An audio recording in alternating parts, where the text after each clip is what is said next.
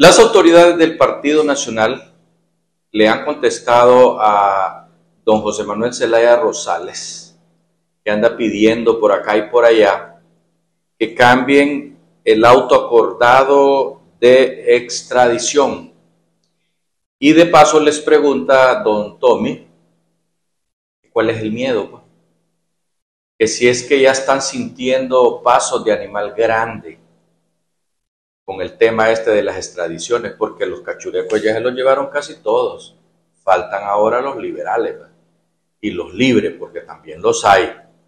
Algunos de ellos están en el Congreso de la Nación.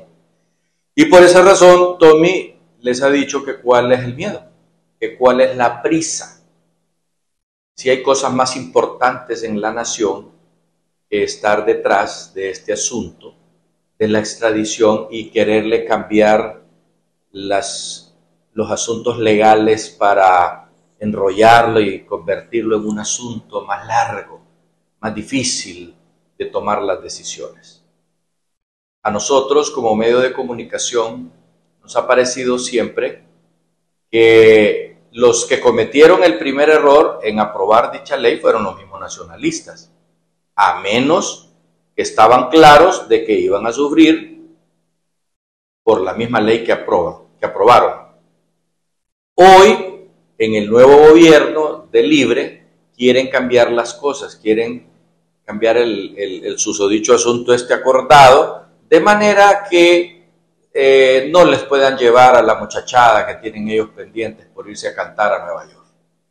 Por esa razón es importantísimo que el Partido Nacional, el Partido Liberal y el Partido Salvador de Honduras por ningún punto se vayan a vender a las necesidades que tiene libre de blindar a sus muchachos que están pendientes de irse a los Estados Unidos de Norteamérica con una leguleyada en la nueva Corte Suprema de Justicia que por los pisos que trae hay muchas cosas medio chuecas ahí entre las personas que fueron electas en el mismo Congreso de la Nación.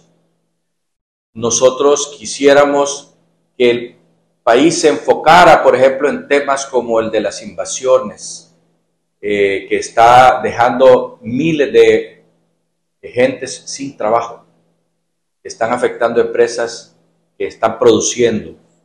Eso no puede seguir así y es necesario que se enfoque este gobierno en cosas como la producción, en cosas como la cantidad de muertes diarias de mujeres en este país.